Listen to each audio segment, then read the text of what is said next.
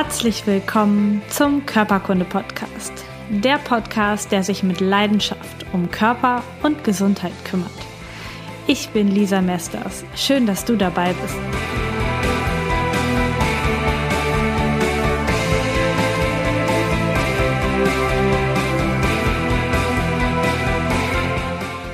Herzlich willkommen zu einer neuen Ausgabe des Körperkunde Podcast.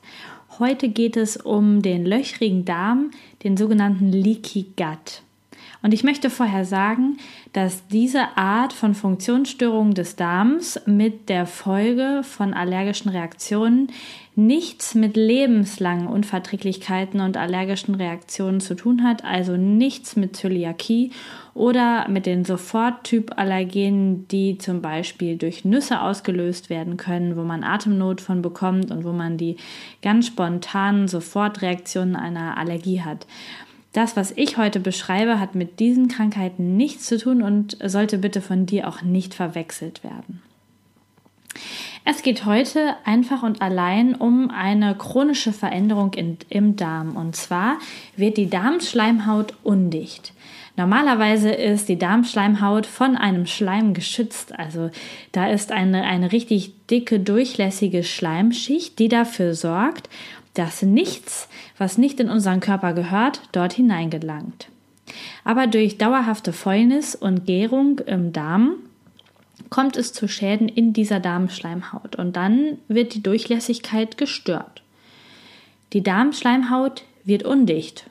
Da entstehen einfach Löcher in, der, in den Zellreihen, die dafür sorgen, dass Keime, große Moleküle, Gifte und andere Stoffe unkontrolliert in den Körper gelangen können. Und das kann uns natürlich Schaden zufügen. Und die ähm, erste Instanz, die das merkt, ist das Immunsystem. Denn die sorgt dafür, dass nichts in unseren Körper eindringt, was dort nicht hingehört, und kämpft gegen diese Stoffe an. Normal wäre, dass die gesunde Darmschleimhaut mit ihrem dicken Schleim obendrauf wie ein Filter wirkt. Ein sogenannter Türsteher. Dieser Türsteher entscheidet dann, welche Stoffe in unseren Körper dürfen und welche eben nicht rein dürfen, welche Stoffe einfach unverdauert, ungesehen mit dem Stuhl wieder ausgeschieden werden. Ganz normalerweise sollten nur Zucker, Vital- und Nährstoffe, Fettsäuren und Aminosäuren diese Schleimhaut durchdringen und größere Eiweißmoleküle haben überhaupt keine Chance, da durchzukommen. Das sorgt dafür, dass auch Bakterien und die meisten Viren draußen bleiben, dass die einfach gar nicht durch den Darm in unseren Körper kommen. Und würde unser Immunsystem jetzt, ähm, da wo die Löcher in der Darmschleimhaut sind, auch nur die Bakterien und die gefährlichen Stoffe tatsächlich angreifen, wären wir damit ja noch zufrieden. Aber diese Löcher sorgen dafür, dass auch große Eiweiße durch die Zelllöcher in den Körper kommen und die sind potenziell für, also stuft der Körper als gefährlich ein. Also zu große Eiweißstücke deines Steaks, deines Schnitzels oder ähm, vom Käse, den du gegessen hast. Und diese Nahrungsmittelteile, diese großkettigen Eiweiße, die dort in den Körper kommen, werden jetzt von den Eiweißen bekämpft. Denn fremde Eiweiße von anderen Tieren oder Pflanzen werden immer als potenziell gefährlich eingestuft. Und normalerweise sollten die auch gar nicht da sein, denn die werden vom Magensaft, von, von den Darmschleimen und von den Bakterien im Darm zerkleinert, sodass da nur noch kleinkettige Aminosäuren oder Fettsäuren vorliegen und die sollen natürlich in den Körper, denn das sind wichtige Nährstoffe für uns.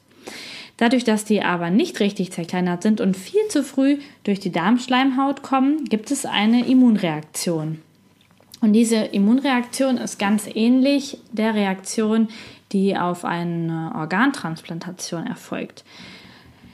Denn es entsteht bei einer Organtransplantation eine Abstoßungsreaktion gegen die körperfremden großen Zellen, die dort transplantiert worden sind. Also würde der organtransplantierte Mensch keine Immunsuppressiva bekommen, also Medikamente, die die Tätigkeit des Immun, äh, Immunsystems dämpfen, dann würde das Organ abgestoßen werden. Es würde ähm, zerstört werden und ähm, bekämpft und ausgeschieden werden.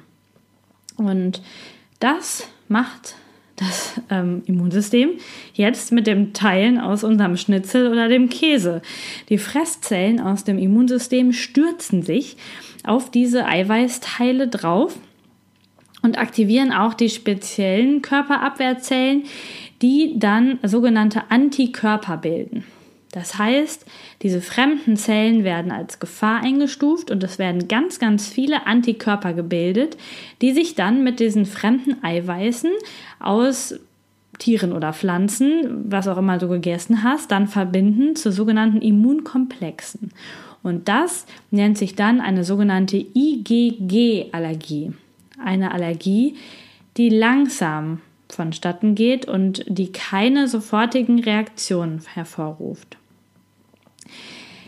Sofort, sofortige Reaktion hatte ich gerade eingangs schon erwähnt. Das ist zum Beispiel die IgE-Allergie auf Nüsse.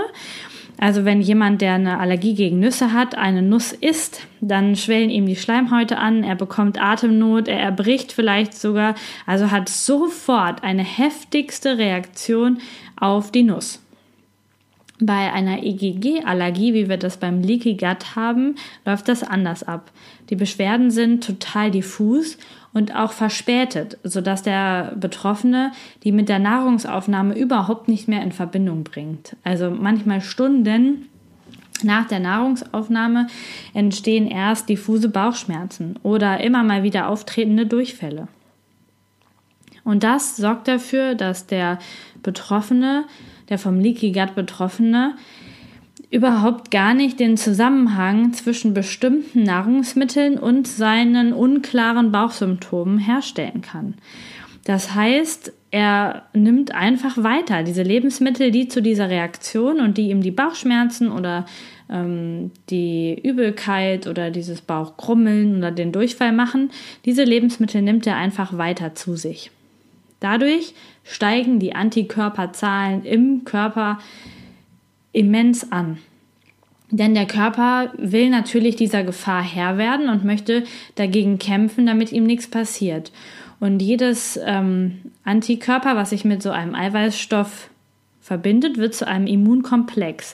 Und wenn davon richtig viele da sind, weil der Mensch ungeachtet seiner aller entstandenen Allergie einfach immer, immer weiter diese Lebensmittel ähm, isst, dann können diese Immunkomplexe nicht mehr abgebaut werden. Das schafft der Körper einfach nicht. Und dann werden die im Gewebe eingelagert.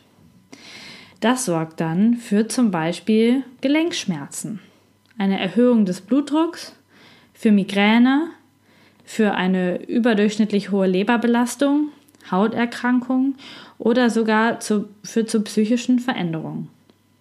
Und das ist schon eine große Sache. Also das sind schon hartnäckige Symptome, die man erstmal überhaupt nicht mit dem Darm in Verbindung bringt und dadurch, dass sie so verspätet auftreten, auch nicht direkt mit gegessenen Lebensmitteln in Verbindung bringt.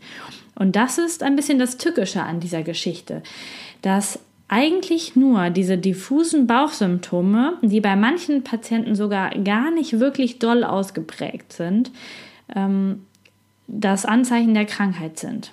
Oder natürlich die sonstigen körperlichen Beschwerden, die durch überhaupt keine andere Therapie in den Griff zu bekommen sind.